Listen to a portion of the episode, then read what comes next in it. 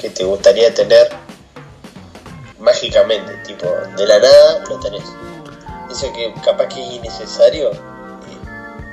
Pero tipo, eh, no sé, una habilidad Digo. o, o algo así. Digo, por ejemplo, la mía. A. Digo, por ejemplo, la mía.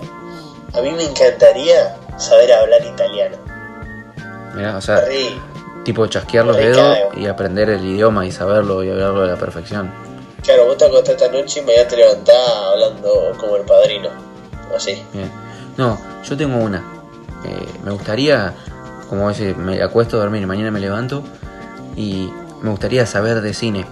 Pero tipo, saber de cine. Copado. Saber la historia del cine, saber de directores, de, de, de- de actores, de películas, de- desde que empezó el cine hasta ahora, sobre géneros, todo. Me gustaría tipo saber de cine, cosa de sentarme y sentarme, no sé, a charlar y, y contar de qué se trata y explicar y tipo eh, tener fundamentos como para decir, no sé, sé de cine o me gusta el cine o lo que sea y, y- y contar qué es lo que sé, ¿entendés?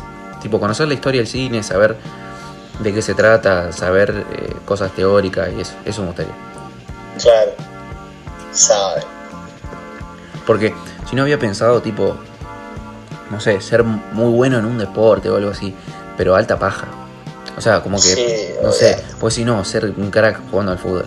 Pero ya fue, o sea, me tengo que poner a, no sé, entrenar, nada, no, no, me daría ganas. No, porque aparte, ser bueno en un deporte significa entrenarlo mucho. Sí, también, también, o sea, va, o sea, Nosotros es, como, no es, estamos como, para eso. es como todo igual, pero, pero no, no, no, la verdad que no me tira eh, ponerme en eso. Pero imagínate ir, no sé, mañana te levantás y le decís a tu vieja, hacemos un café sardo, pero en italiano. O sea, tipo, sería así, te lo voy a buscar y tal. A ver, a ver, qué mal puede salir esto. A ver, a ver. No sé si se escuchará.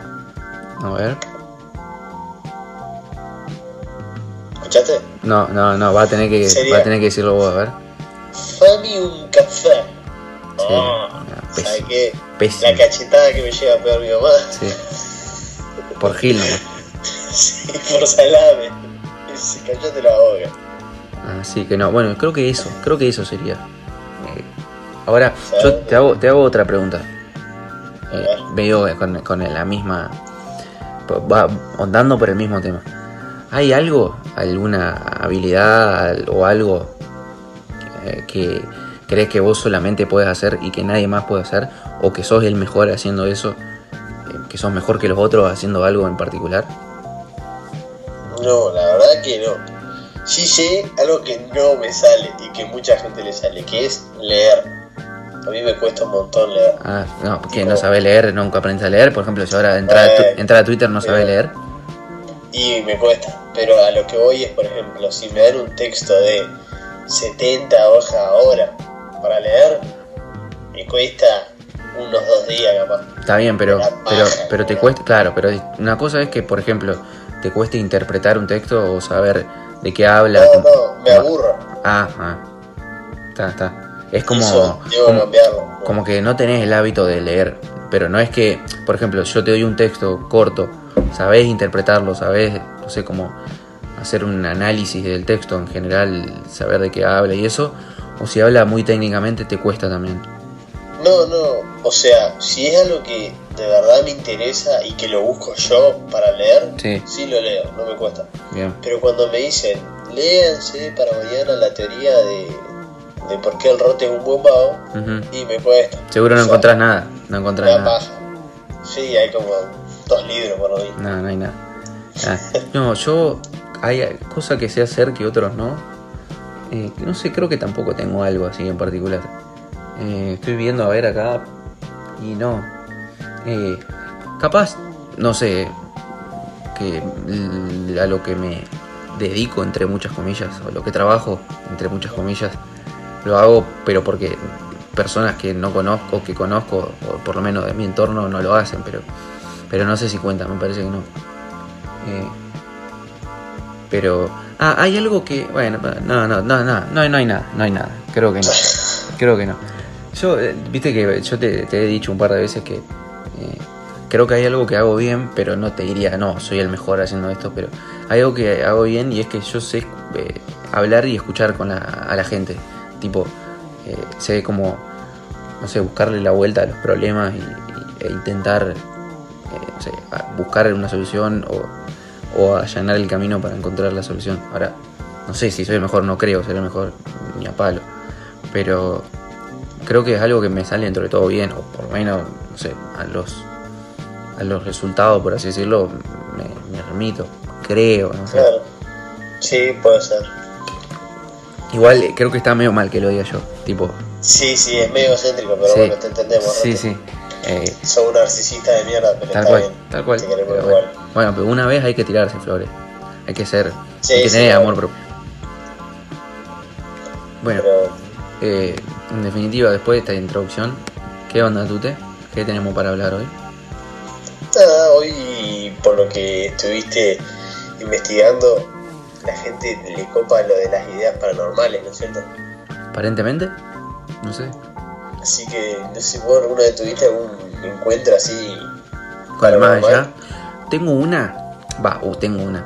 En realidad yo tuve como un mal viaje una vez, eh, que, que flasheé cualquiera. No sé si alguna vez te pasó eh, que no- nunca tuviste una parálisis de sueño. Sí, miles, ¿Te pasó? miles. Bien. Bueno, a mí la, Todo mal. va, a mí, a mí en un momento creo que era por, por dormir mal y eso, no sé. Ahora hace un montón que no me pasa, por suerte. Igual tampoco es que me pasaba 15 veces por día, ¿no? Pero eh, la primera vez que me pasó, no sé, habrá sido hace un par de años. eh, me acuerdo que, no sé, estaba durmiendo y eran como, no sé, después cuando, cuando se me pasó ese efecto, no sé cómo llamarle, ese como trauma del sueño, eh, eran tipo, no sé, 6 de la mañana.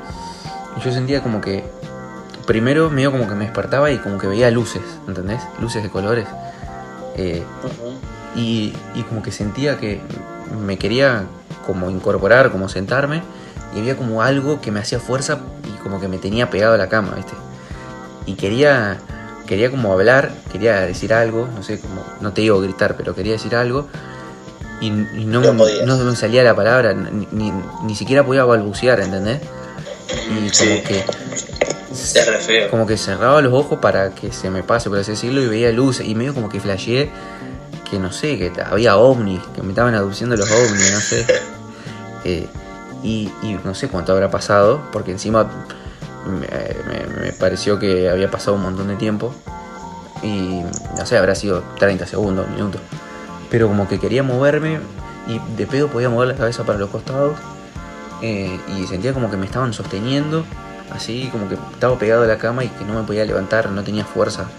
No, no, de pedo podía mover la cabeza. Creo que esa fue, pero no es paranormal. Sino como que el, mal viaje que yo tuve dije, uy, no sé, hay ovnis, qué sé yo. Y después cuando, cuando se me pasó, cuando me normalicé, por así decirlo, eh, me di cuenta que no, que estaba flasheando y que no era ovni, era eso, era una parálisis. Y eso creo que fue la, la única vez que me, que me pintó así en, a gran escala, por decirlo. Después, después normal. Bueno, a mí una vez me pasó que no es, o sea, no me pasó solo a mí, sino que me pasó eh, en un grupo. Resulta que cuando yo estaba en, creo que segundo tercero, eh, nos fuimos con la escuela, ah, en tercero creo que fue, nos fuimos a misiones con la escuela. Ujú. Éramos, yo creo que estaba en tercero, no, yo creo que estaba en segundo y había ido con nosotros primero y tercero. O nosotros estábamos en tercero y fue cuarto y segundo, no sé. Sí, La cuestión es que yo estaba, eran como cabañas, o sea, en un complejo, fuimos a un complejo sí. y estaban, eran todas cabañas, todas casitas y íbamos, eh, tipo entre de a cuatro a cinco alumnos. Por, por coso, por, pieci- por pieza. casita, claro. Y era, era el Togo Campus para nosotros. Y campus, o sea, tipo Sí, que sos complejo. yankee, sos Y al lado estaba la selva. La selva, ajá. Y, y me acuerdo que la, la casita donde estaba yo y mis amigos de la escuela estaba justo, o sea, vos salías, tenías la vereda tipo de, de, de la casita sería, Ujú. ponele que eran 3, 4 metros y estaba la reja y la selva. Así, pegado. Y Sí, sí, ahí al ladito. que- ¿Eh? Ahí al lado, digo. Al lado estaba.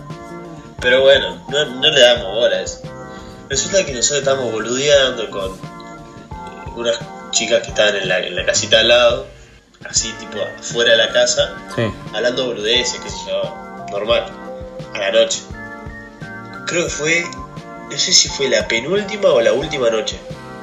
Entonces estábamos boludeando ahí y de vez en cuando pasaban los profesores a la noche, viste, para controlar que están todas adentro, qué sé yo, con una linterna. Y nosotros estábamos en- como medio como sentados así afuera y empezamos a escuchar un silbido. Un silbido. Tipo- sí, capaz que se satura el micrófono, pero era como. Así, pero. Pero, pero a lo lejos o ahí cerca. No, no, re fuerte. Medio, no sé cómo decirte, como que de esquina a esquina, por así decirte. Ajá. Y era todo un medio descampado, entonces puede ser de, no sé, de la concha de la lora y nosotros lo escuchamos. Y al principio nos reencagamos, pero se, tipo, cortó la conversación del ruido, ¿entendés? Sí, sí, sí, sí. Quedamos helados así y dijimos, bueno, es un profesor. Al rato otra vez. Nos estamos cagados hasta las patas, ¿sí? Y vemos, me acuerdo, pero patente, ¿eh? hacia lo lejos, una forma media como, como rara. No sé cómo explicarte. ¿Viste como los dibujos aztecas? Que hacen como, como que son dibujos donde las manos están como medias quebradas, así para arriba, para abajo, así. Sí, puede ser. A ver, voy a buscar. Bueno. Dibujos aztecas, me dijiste. Sí, algo así, ponele. No sé cómo explicártelo así, ¿no? Pero hacia lo lejos, una sombra que era, tenía esa forma. O sea, en la oscuridad. O sea, Sí. era una sombra, era como si había, no sé, una figura así. Y, y te juro que nos Pero- recagamos, pero tipo nos en- para adentro. En la oscuridad se veía En algo la, así. claro, en la oscuridad ah, se veía una sombra. Nos recagamos, nos metimos cada uno para adentro. Mira. Y, y estábamos re cagados mal y empezamos a escuchar los silbidos. Y me acuerdo que uno de mis amigos sabía la historia del, del pombero. No sé si lo conoce al pombero. Eh, lo conozco de nombre, digamos. No de, Bueno. de, qué pasó o qué hizo. O qué Bueno, hace. Entre, en síntesis, el pombero es como una especie de eh, ser mitológico de la zona de Misiones que cuida las eh, lo- la ganadería y los animales y la selva y qué sé yo. Ajá. Y como que había una época, o es lo que dice el mito, o la leyenda urbana, mejor dicho, para ser correcto, decía como que mataba a los que, no sé, mataban animales eh, y, de- y bla, bla, Sí, explotación. qué Como que, como que cuidaba de la fauna y toda la flora de la zona, digamos. Claro, exactamente. Y nosotros, te juro que cuando lo contó, yo se re mal. Sí. Te juro que estaba cagado hasta las patas, no quería salir ni, ni de casualidad. Y empezamos a escuchar los silbidos más y más fuerte y más fuerte. Más cerca. Yo te juro, estaba tratando de convencerme de que era un hijo de mil putas. de algún... Pero, tipo, estábamos todos cagados y de la nada se acordó esa historia, ¿no? Claro. Como que vino una, no sé, sensación divina y se la dijo. Sí, sí, sí. Y estábamos todos cagados. Y salimos al ratito y las minas salieron y el, ma- el vago este le contó la historia y empezamos a ver la figura, amigo. A, la mi- a las minas le contó la historia. Sí, no tenía idea. Y te lo juro por mi familia que se movía esa figura.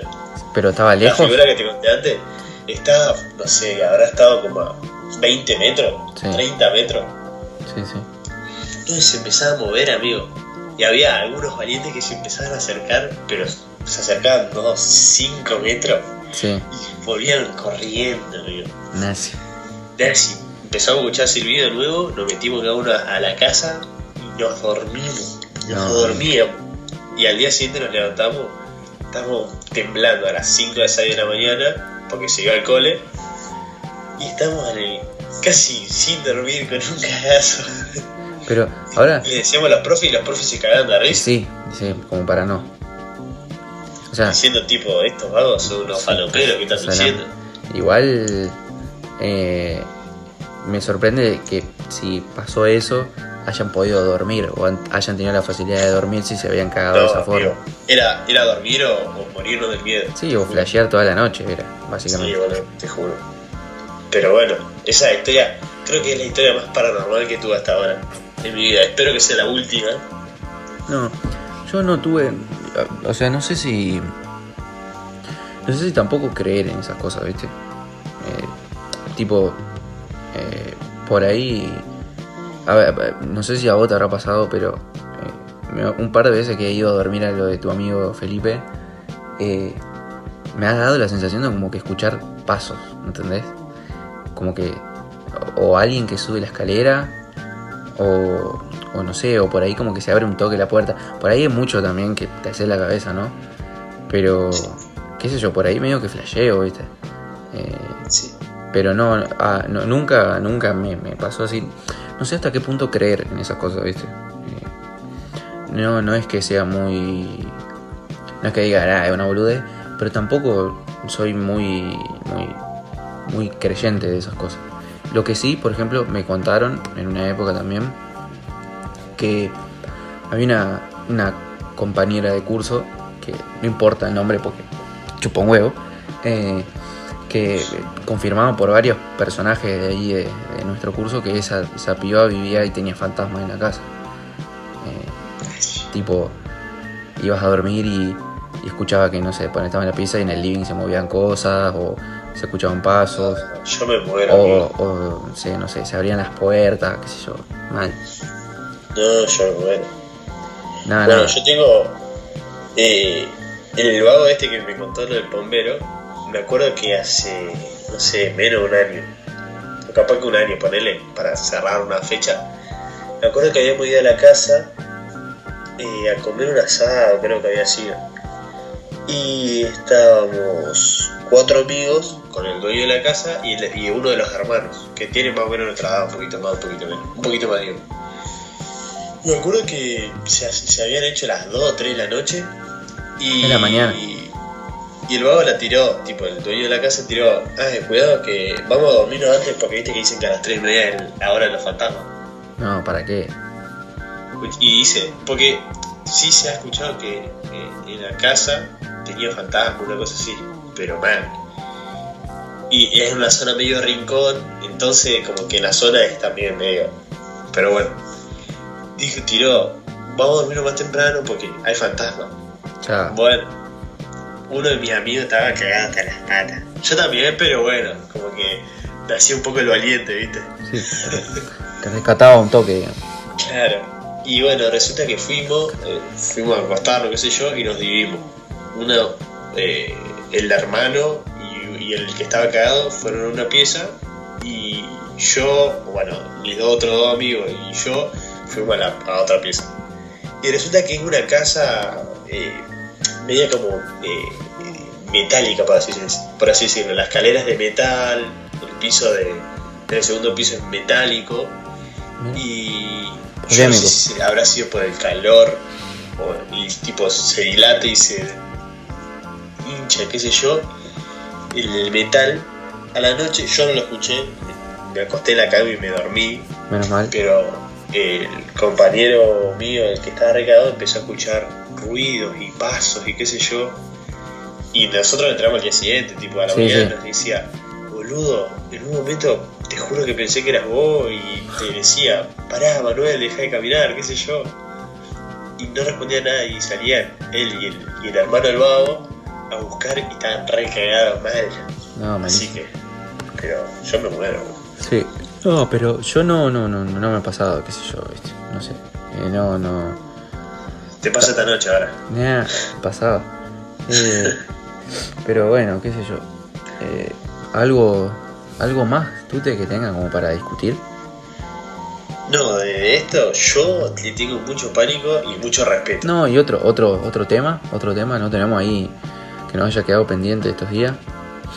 Algo que hayas No. visto, que te haya hecho así curiosidad. No, te- tenemos para, para el próximo podcast, que quiero que la gente tire también para aportar eh, anécdotas, vivencias de la vida. Yo tengo un montón de la secundaria, de mi grupo de amigos, épocas de 15.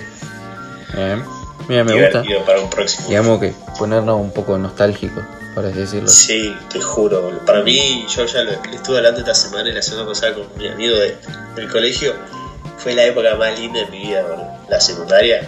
No, para mí ni a palo. No, bueno, pero Estoy- para mí, con Estoy. el, con el grupo que tuve. Sí, y pero estoy totalmente en los 15. desacuerdo con eso. Porque. Pero bueno, no importa. Pará, voy a tirar un spoiler para, la próxima, para el próximo podcast. A ver. de una anécdota de un 15. Yo no estuve presente, pero bueno, mi grupo sí. Estuvimos comiendo como dos, tres semanas en la escuela Sí. eh, torta de cumpleaños de 15. Oh. Oh. Creo que la conozco. La Sí, seguro te la conté. Pero bueno, esa es la, el spoiler. Bien. Bien, bien. Lo dejamos ahí pendiente entonces. Lo dejamos pendiente. Perfecto.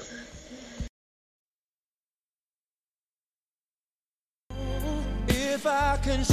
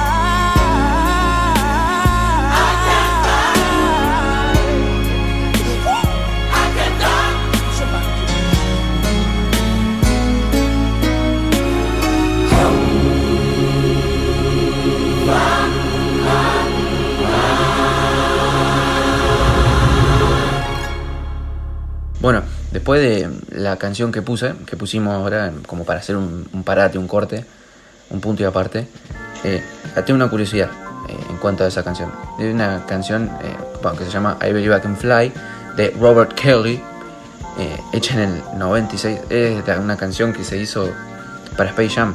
Esta es la película de, de Jordan. Buena, el otro día la vi de nuevo. Sí, yo la he visto varias veces, está muy buena.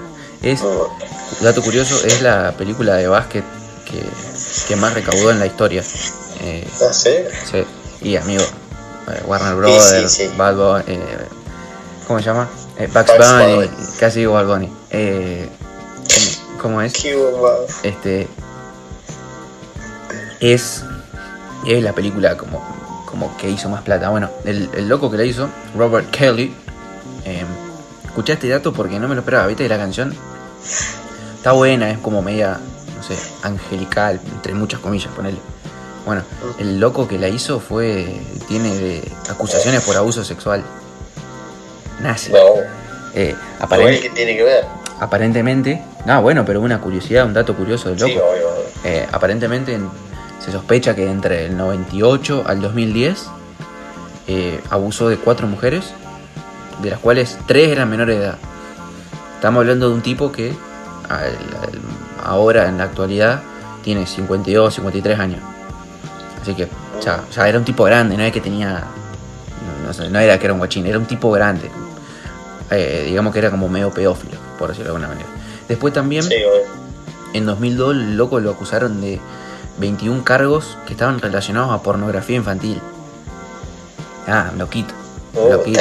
una. Alto enfermo, alto enfermo. Igual, supuestamente, se lo declararon inocente y de, de este caso fue absuelto en el 2008.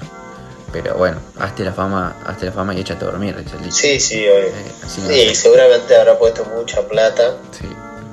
Pero bueno, eh, esa es la curiosidad de la canción, este, que se hizo justamente para esta película de Jordan y es de quien eh, esta segunda parte se la vamos a dedicar, producto de todo lo que viene siendo esta locura de, de esta serie documental que están haciendo, The Last Dance, que eh, va pasando a través de los años, pero se enfoca principalmente en lo que fue la última temporada de Jordan con, con esa dinastía que eran los Bulls en los 90. Este, y, bueno, eh, la idea de, ese documental, eh, como decía, va contando un poco cómo fue la vida de Jordan, ya sea un poco de guachín, un poco desde la época de, de- de la universidad, sus primeros años en la, en la NBA y eso, y te va mostrando como un perfil de- del personaje este, en sí, como él como figura, que, que era lo que representaba en esa época y demás. Y, y hay algo que muestra muy fuerte y que, a ver, era algo que estaba en boca de todos, que era un tipo extremadamente competitivo, demasiado competitivo, al punto de, de inventarse cosas él mismo para, para crearse cierto tipo de desafío, eh, como para ganarle, no solo ganarle, sino era como, mientras más te pueda aplastar, mientras más te pueda bastardear deportivamente hablando a, a las personas a las que competían con él, lo hacía. Eh, Mira.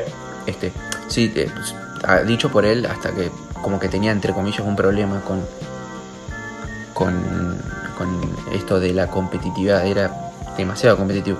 Y bueno, en el documental lo dejan en claro un montón de veces. Este, incluso eh, hay uno de los, hay una teoría conspirativa entre comillas, y esta era la historia que, que venía barajando eh, que supuestamente se decía que Jordan tenía un problema con las apuestas, un problema serio con las apuestas, eh, y que esa fue la causante de, su retiro en el 93. Estamos hablando de que se retiró en el mejor momento de, de su, de su vida como deportista. Es como que si, suponete, Messi en, del 2015 gana la Champions y dice, bueno, listo, ya está, no juego más al fútbol, me retiro. Sí, de la nada, de un día para el otro, o Cristiano Ronaldo en el medio de todas las Champions que ganó, dice, bueno, sí, ya está. locura. En su mejor momento, así, o sea, sería una sorpresa eh, que marcaría un antes y un después totalmente porque no te la esperás, porque encima no estamos hablando de un tipo que tenía 40 años a la hora de eso, tenía 30 en el Sí, o deporte. una lesión o algo. Claro, en un deporte como el básquet que tranquilamente puedes llegar a jugar en un nivel muy competitivo hasta altas edades, hay muchos ejemplos, hay muchos casos. Sí. Entonces, encima, eh, el contexto en el que viene, que encima el tipo dice, quiero irme, quiero dejar de jugar al básquet, se va a jugar al béisbol, que era como un sueño pendiente toda su vida y un sueño pendiente del padre, pero se va a jugar al béisbol a un equipo de ligas menores, o sea que ni siquiera jugaba en, en la en, en la liga de béisbol más profesional y más competitiva que tiene Estados Unidos. Eh, como que hay un- una historia que supuestamente no nos contaron y de eso se trata esto, ese retiro. Eh, se dice que, a ver, co- con este, este problema de, de apuestas que tenía supuestamente Jordan, eh, eh, se supone que, la NBA le pide que se vaya. Porque, ¿cómo surge esto? Este, en- había pasado un hecho en el año 1991 que fue como uno de los primeros una de las primeras veces que como que se destapó algo así como que Jordan había tenido como cuestiones de apuestas y eso incluso a lo largo de todo el documental eh, hay un montón de compañeros y eso que dicen que solían jugar a las cartas por plata como decir plata que Como- yo llego a tener esa plata en este momento y creo que será la última cosa en mi vida que se, que se me pasaría por la cabeza es apostar esa plata. Estamos hablando de que por ahí jugaban manos por 10 mil, 12 mil dólares, ¿entendés? Locura. Hay, no me acuerdo bien en qué momento de, de- de esta serie documental hay un compañero que dice él que ellos, por ejemplo, Jordan eh, jugaba en la parte de atrás del avión con algunos compañeros y jugaban, sí, manos por 10 mil dólares y eso. Y ellos jugaban adelante y jugaban por mano 10 dólares, eh, 5 dólares cada uno apostaban. Entonces, Jordan obviamente los cargaba y eso, qué sé yo. Pero mirá la diferencia, o sea, estamos hablando de, de, de una cantidad de guita. eh, Muchos impresionante, ceros. Impresionante. Entonces, bueno, eh, este mm, en, en el 93, después de estos tres títulos que gana, llama a una conferencia de prensa y dice, ya está, no juego más, me retiro, llegué hasta acá, no sé qué. Este, entonces, como que eh, incluso se ha llegado hasta a analizar el discurso ese que dio eh, en cuanto a buscarle como la vuelta porque se decía que las palabras que había usado y la forma en que contó que se iba a retirar eran porque había hecho como un acuerdo con el que era el comisionado de la liga, como si fuera el chiquitapia de la NBA en ese momento, eh, como para cuidar la imagen de la liga y para que no haya problemas así mayores. Este, y como también la NBA cuidándolo un poco a Jordan, le recomendaba que se vaya, que deje de jugar. eh, como para limpiar su nombre, entre comillas. Eh, y el textual, lo que dijo Jordan en un momento es que si los Bulls me necesitan y si David Stern, que era este comisionado, me deja volver, quizás vuelva a jugar en la NBA. Ese, ese si David Stern me deja volver es como algo que, que, que llevó y en alza mucho este, este tema de, que, de este problema de las apuestas de Jordan, como diciendo, ellos me dijeron que me vaya porque, porque yo tenía un problema y como que yo les hice caso porque si no se iba a destapar todo y, y uh, Jordan, esa imagen inmaculada que tenían de Jordan se iba a ver este, totalmente dañada. Obviamente que esto fue desmentido un montón de veces, que incluso este David Stern llegó a decir que debido a la plata que generaba Jordan, este, lo que apostaba nunca fue se pudo considerar un problema, digamos.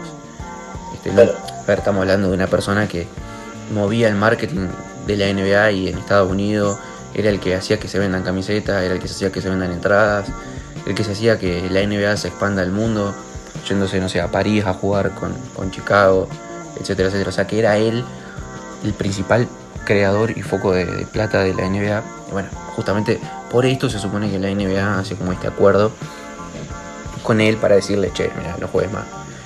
Este, un episodio, hay, hay un par.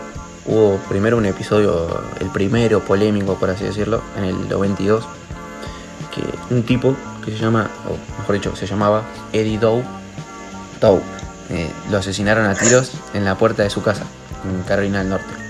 Supuestamente, no sé, estaba como llegando a la casa y le cayeron cuatro personas, lo, tirotearon y le sacaron, tenía un bolso ahí, le sacaron del bolso 20 mil dólares. ¿Qué pasó con, eso, con esos 20 mil dólares? Escucha esta parte porque es clave.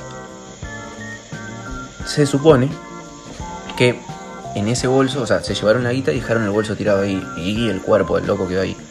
Cuando llega la policía, ¿qué encuentran en el bolso de Eddie Doe? Que era, era un- una especie de, no te digo que prestamista, pero algo así. Era una persona así media, media como que manejaba finanzas y qué sé yo, pero medias cosas, medias turbias, entre comillas, entre muchas comillas. Una especie de prestamista. Encontraron en el bolso cheques, tres cheques, eh, eh, sumaban un total de 180 mil dólares, que estaban todos a nombre de Jordan.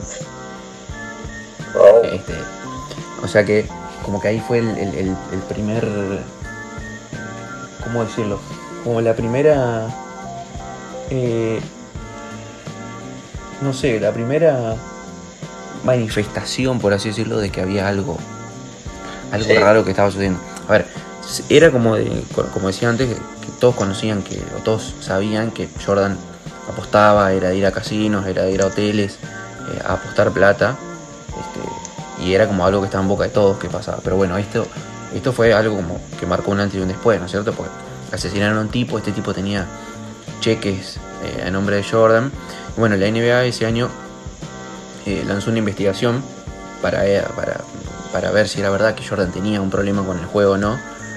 Y uno de los objetivos de esta, de esta investigación era que la NBA quería saber si era verdad o mentira que Jordan estaba apostando en los partidos de básquet que jugaba él. Pues también se llegó a decir que, que como, como que se, se aburría, entre muchas comillas, de jugar porque no tenía competitividad. Estamos hablando de un momento en el que ganan tres anillos al hilo, que eran sí, sí. eh, o sea, de los mejores equipos de la historia de la NBA. Y como no tenía competitividad, se, se decía que él apostaba, eh, apostaba a favor de él en los partidos, eh, como para encontrarse un incentivo, eh, como para decir, bueno, voy a competir en serio. Porque supuestamente nadie estaba a la altura de él, que claramente nadie en ese momento en la NBA estaba a la altura de él.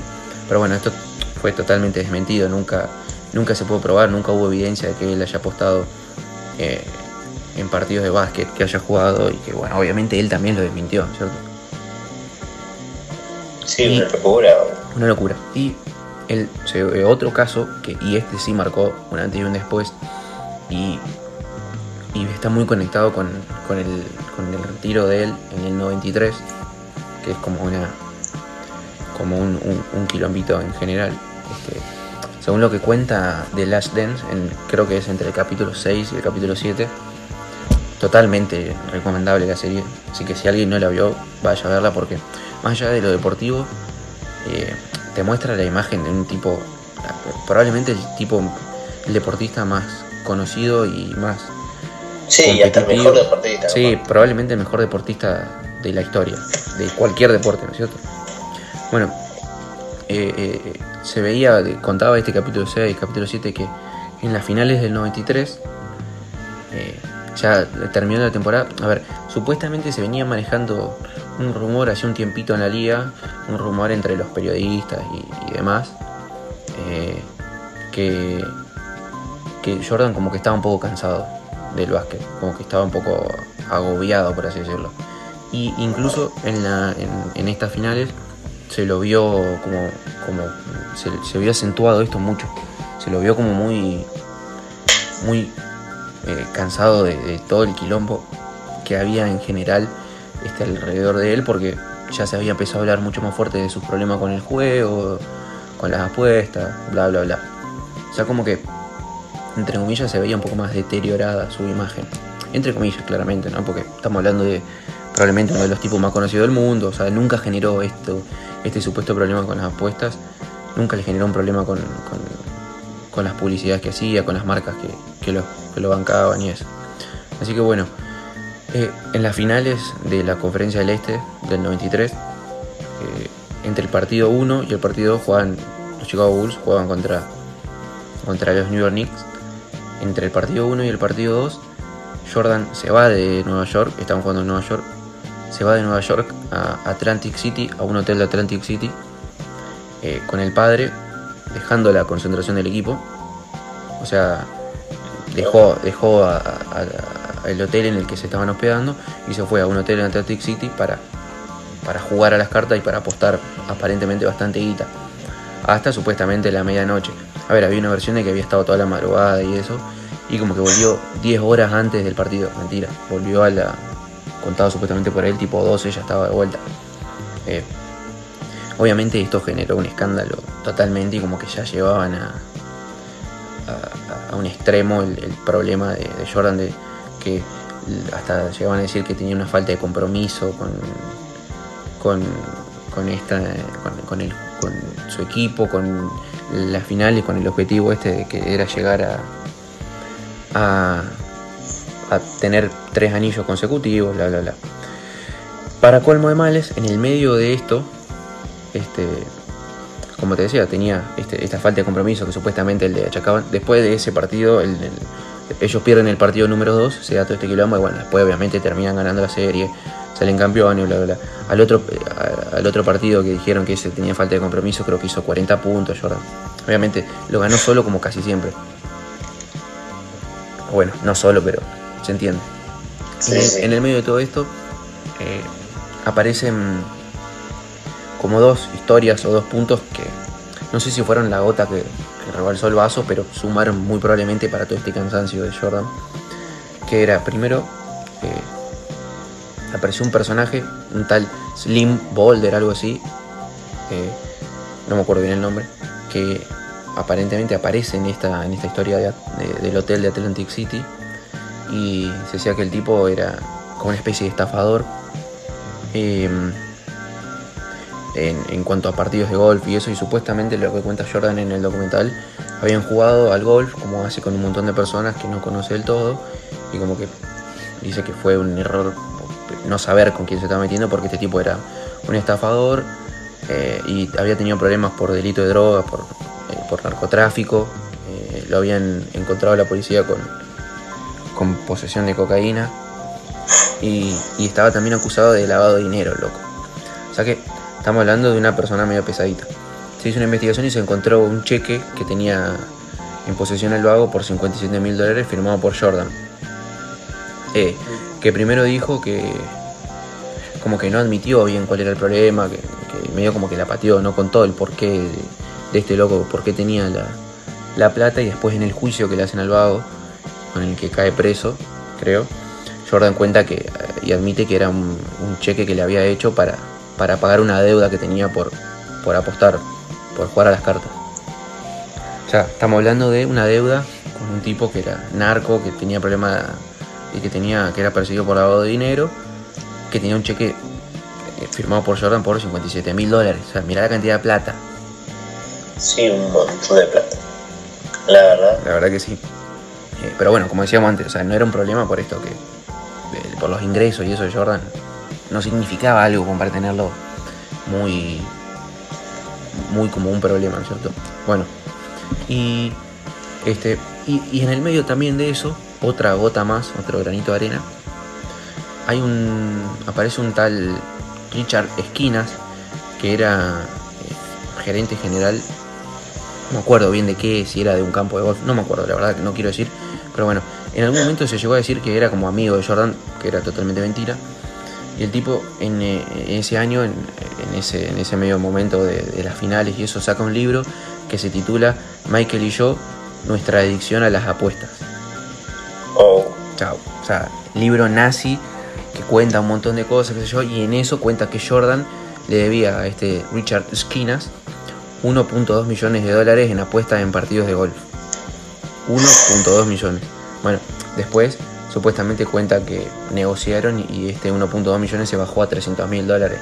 Pero esto es inchequeable porque, o sea, vos me estás diciendo que un tipo con Michael Jordan te debe 1.2 millones y bueno, ay, sí, Michael, pagame 300 más. Mentira. O sea, o, o, o- se no sé, tirado 300. Sí, eh, O el loco, o sea, se bajó no, ca- casi un millón, o sea, se bajó 900 mil dólares. O sea, estamos hablando de que a un tipo que es totalmente multimillonario le decís, no, no, dame, dame menos, no hay problema. No existe. Así que bueno. Este. Entonces, todas estas cosas, todas estas cosas sumaron a, esta conspiración. Y, bueno, Jordan se retira en el 93, terminada la, la temporada siendo campeón obviamente parte al medio del mundo de la NBA. Este, y bueno, después en el, a fines del 94, si no me equivoco, o, o principio, no, o principio del 95, no sé, vuelve, termina esa temporada y termina la temporada del 95 jugando con la 45, que era el número que usaba en el equipo de béisbol, que dicho sea de paso, el equipo de béisbol al que, al que fue a jugar era del mismo dueño que eh, los Chicago Bulls. Este, y bueno, le mantuvieron el sueldo de basquetbolista jugando en ese equipo de ligas menores. Vuelve y bueno, gana el título del 96, gana el del 97, gana el del 98 y se vuelve a retirar. Así que bueno, esa es la, la El teoría. basquetbolista con más triunfos así, campeonatos y demás. Es, es el más ganador, ¿sí? Tiene 6 títulos. Este, creo que hay otros que tienen. Creo que también Pippen tiene 96. eh, 96, perdón, tiene 6 porque compartió todos esos años y eso, pero sí. Eh, es, es el basquetbolista más, más millonario que más ingresos tiene. Es billonario, cosa que los otros no, no lo son. Este, igualmente era un momento en el que no se pagaban sueldos tan altos como lo que se pagan ahora, sino que Jordan hizo, eh, digamos, es- explotó su marca siendo Jordan este, a, a un nivel totalmente estratosférico, digamos, eh, no- sin precedentes. Sí, aparte, mira, yo no sé mucho de básquet, no, no, me, no me gusta tanto, pero sí, o sea, sé que es un deporte recopado mal, pero no entiendo tanto. Y, hay, y yo que no entiendo tanto veo un partido de, de Jordan y vos decís, este vago está, loco, Sí, o sea, hace cosas bárbaras. Y los compañeros también, hay uno que, que es el que está todo con Pierce y demás, eh, sí, Dennis Rodman.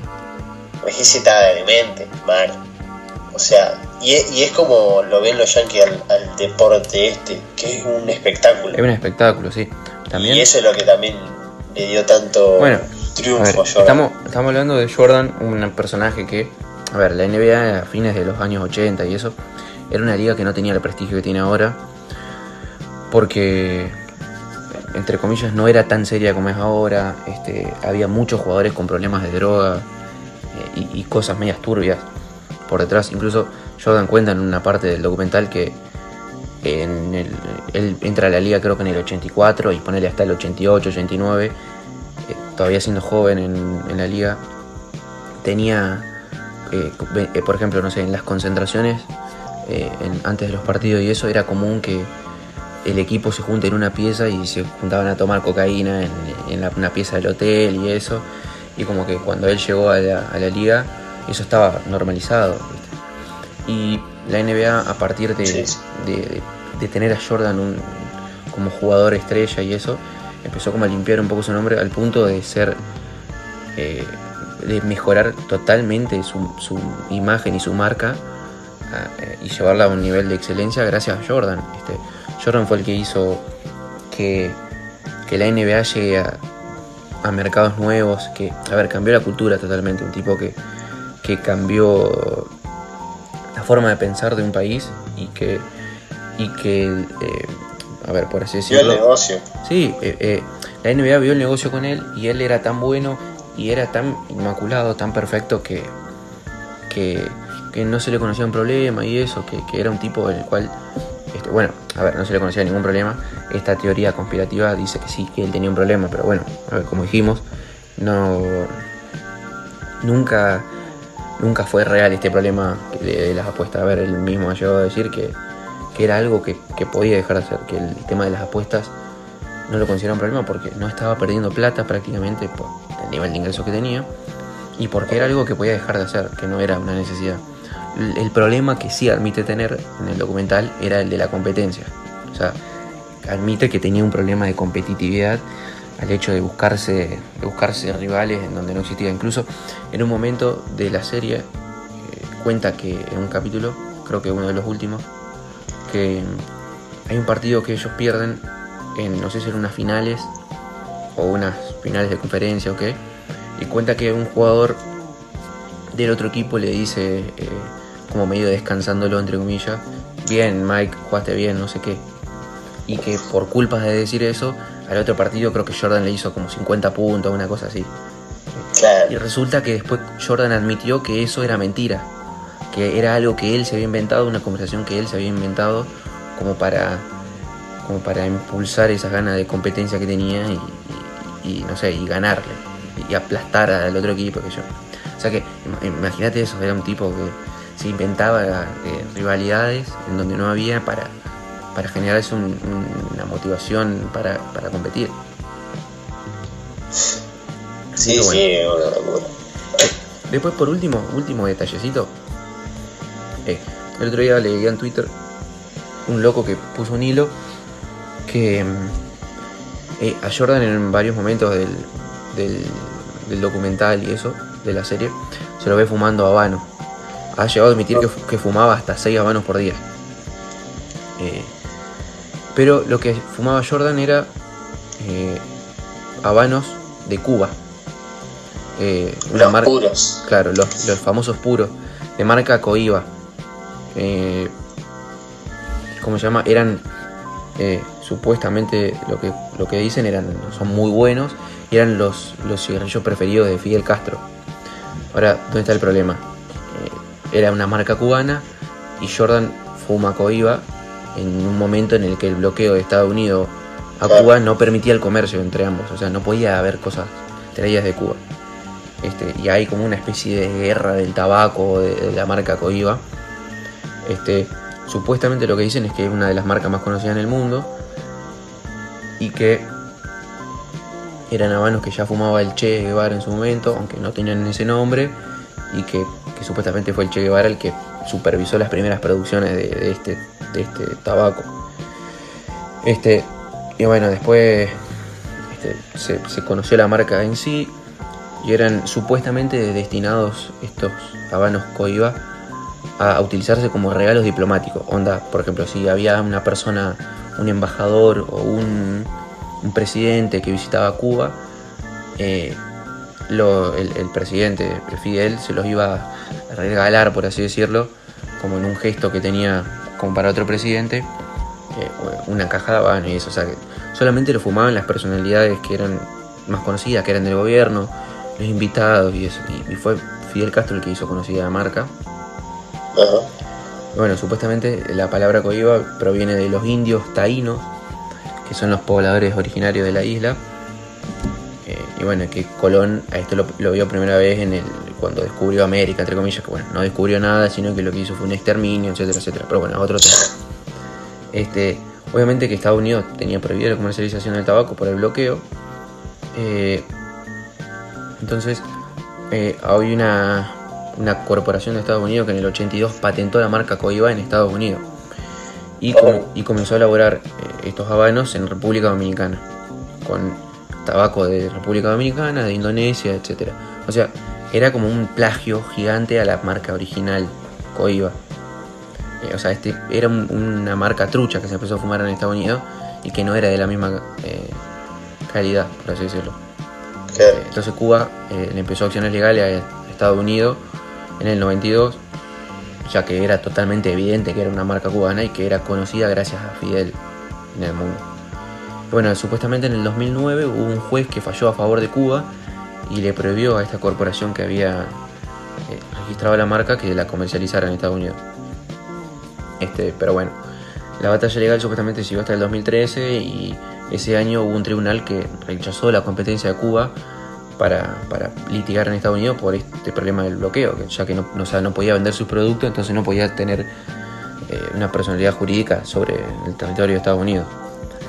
Entonces, bueno, se supone que hubo una especie de, de tráfico ilegal desde la isla hasta manos de Michael Jordan.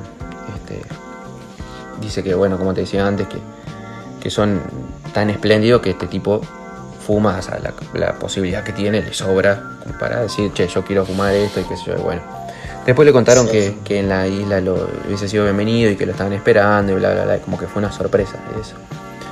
Este, pero bueno, es una curiosidad. Fuma habanos cubanos cuando no, no se puede. Eh, no, no, estaba totalmente prohibido para Estados Unidos eso. Supuestamente también eran habanos que fumaba Maradona. Según lo que dicen también. Bueno, pues, o sea, viste que él es medio. Va, es bastante querido ahí en la isla y eso tuvo muchas Sí. conexiones con Fidel y eso. Así que bueno, otro dato. Bárbaro. Esa es la última curiosidad y del tema Jordan y eso que queda pendiente. Así que bueno, Sí, el, el tema del vicio del juego es, es aterrador, diría yo. sí, es, es peligroso. o sea, es una droga más, creo. Es, es muy factible considerarlo como una droga por una cuestión de, de, de lo que se puede llegar a perder por eso, ¿no es cierto? De, de- de tirarse al abandono total. eh, a ver, lo, calculo que vos lo habrás visto también. Yo lo he visto con mis propios ojos. Por ahí no al punto de ver gente perder autos y eso, pero sí de destinarse toda una noche Sí, sí. perdiendo bueno. cantidad de plata que vos decís, loco, yo llego a tener esa plata y no la traigo acá ni a palo, no la traigo a un casino, no me la apuesto, no la juego, será lo último Es que... que- me pasaría. Yo creo que es un vicio que empieza siendo un juego que yo creo que es como casi todas las drogas. Empieza siendo un "Mm, voy a probar, un, un, me voy a divertir y al fin y al cabo no te das cuenta que estás poniéndote la vida en eso y, y es heavy. No, tal cual, no, obviamente que no lo y, controlas. y es una de esas drogas, o por así decirlo, vamos a llamar las drogas legales Sí, que sí, te sí, matan. estamos de Te acuerdo, matan estamos de acuerdo. Te aíslan de, de- de la verdadera felicidad. Sí, aparte, eh, a ver, no sé, no, no, no, no me entra en la cabeza el hecho de decir, bueno, voy a jugar mi plata, que no sé, la habré sacado de mi esfuerzo, de mi trabajo, no sé qué, en, no sé, en una mesa, en un paño, en que capaz que en un minuto perdí el esfuerzo de un montón de tiempo, o no sé, o, o plata que tenía guardada de hace un montón de tiempo, o sea, es... Obvio. Yo lo veo, yo lo veo como, eh, no sé, porque obviamente, por ejemplo, a mí me gusta jugar las cartas, o que sea, el póker, por ejemplo, o el truco. Pero una cosa es jugar, por ejemplo, te pongo el ejemplo del truco, o del póker, cualquiera de las dos. Una cosa es jugar con tus amigos sin plata, por ejemplo, que vos jugar para divertirte, para volver para hinchar la bola, y le pones un- unos, unos 50 pesos, ponele, Sí. y ya es otro juego. Sí, como, te, como que hay un incentivo extra. Claro, O sea, volvemos a lo mismo de antes. eh, se hace un poquito más competitivo, por así decirlo. exactamente. Sí, sí. No, aparte es otro, otro juego. O sea, Sí, se hace más pero serio. obvio. eh, nadie se hizo millonario por, o muy poca gente se hizo millonario por jugar al, Sí, sí, al sí. casino. sí. Tal cual. Es más lo que se pierde que lo que se gana al fin y al cabo. Obvio que sí. Pero bueno. ¿Tú te, ¿vos te quedó algo pendiente? Nada más, Ray. Yo, yo tengo unas boludeces como para comentarte. A ver. Creo que lo, creo que lo habíamos charlado y lo habías visto. Eh, insultos del castellano antiguo. Encontré un hilo el otro día que está ido. A ver, te tiro unos ejemplos. Por ejemplo, la palabra mamerto. ¿Sabes qué significa? Sí, lo había leído, pero no me acuerdo. Contámelo, bebé. Supuestamente mamerto se le dice a alguien que es de pocas luces. Alguien que es mamerto es alguien que tiene pocas luces. Después, es medio largo la- el, el hilo, pero bueno, vamos a leer algunos. Después, hay uno que, que está bueno, que este es para vos, que se llama, o Ah. mejor dicho, es, la palabra es vida perdurable, todo junto. ¿Qué, qué, qué se te, qué se te parece que puede significar? Vida perdurable. Vida perdurable, sí. No sé, boludo. Significa que alguien es pesado. Ah, Si te dicen vida Oh. perdurable, sos pesado, es un pesado. Después, a ver esta, ¿qué te parece que podría ser? Crapuloso. Crapuloso. Ay, creo que lo sabía. Era. Era mentiroso. No, sinvergüenza. Ah, sí, nada que ver. Nada que ver. Vamos a ver con otra. Cagalindes. ¿Qué crees que Ah, puede ser? Lo, lo vi, te juro que lo había leído. No me acuerdo. Significa cobarde. Puede ser que sea Cobarde. también, ojo. Vamos con dos más y. Me, me gustaría saber de, de esa época y tirar un. Tipo, te enojabas mucho con él. Sí, Sé que sos, sos un mamerto. sí. Así. Igual lo puedes decir, o sea, yo lo he escuchado. Sí, pero sos, sos un gil sí, o un viejo. Ah, porque. Los viejos te tiran esa, la de mamerto. La he escuchado. Bueno, a ver, vamos con otra. Esta, esta, esta. Tengo un amigo que esta le cae perfecto. Oh, Sascandil. ¿Qué crees que puede ser? yo creo que yo sé quién es el amigo. Puede ser. no- Sí, no lo, conoces, lo conoces, vos lo conoces. A ver, ¿qué significa? Significa que va de un lado a otro sin hacer nada de provecho. O sea, como que Ajá. eh, va de un lado para el otro y las cosas que hace las hace al pedo, que no, no sirven para nada. Bien. Creo que, creo que conozco al vago. Sí. Oh, y esta.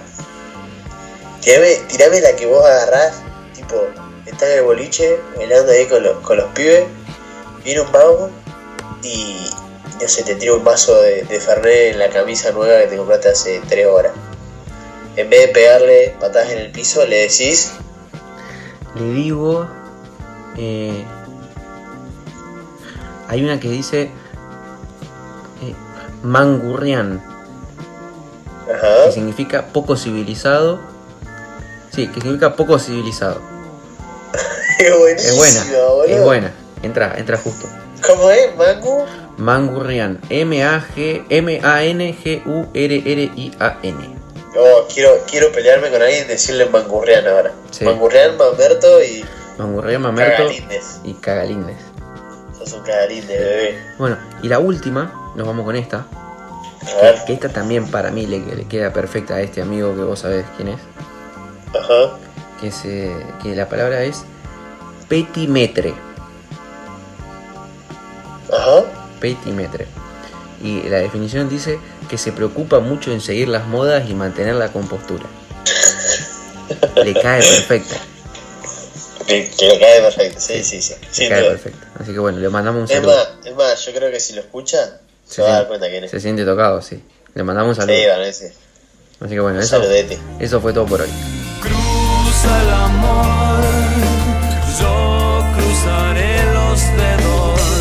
y gracias por ver.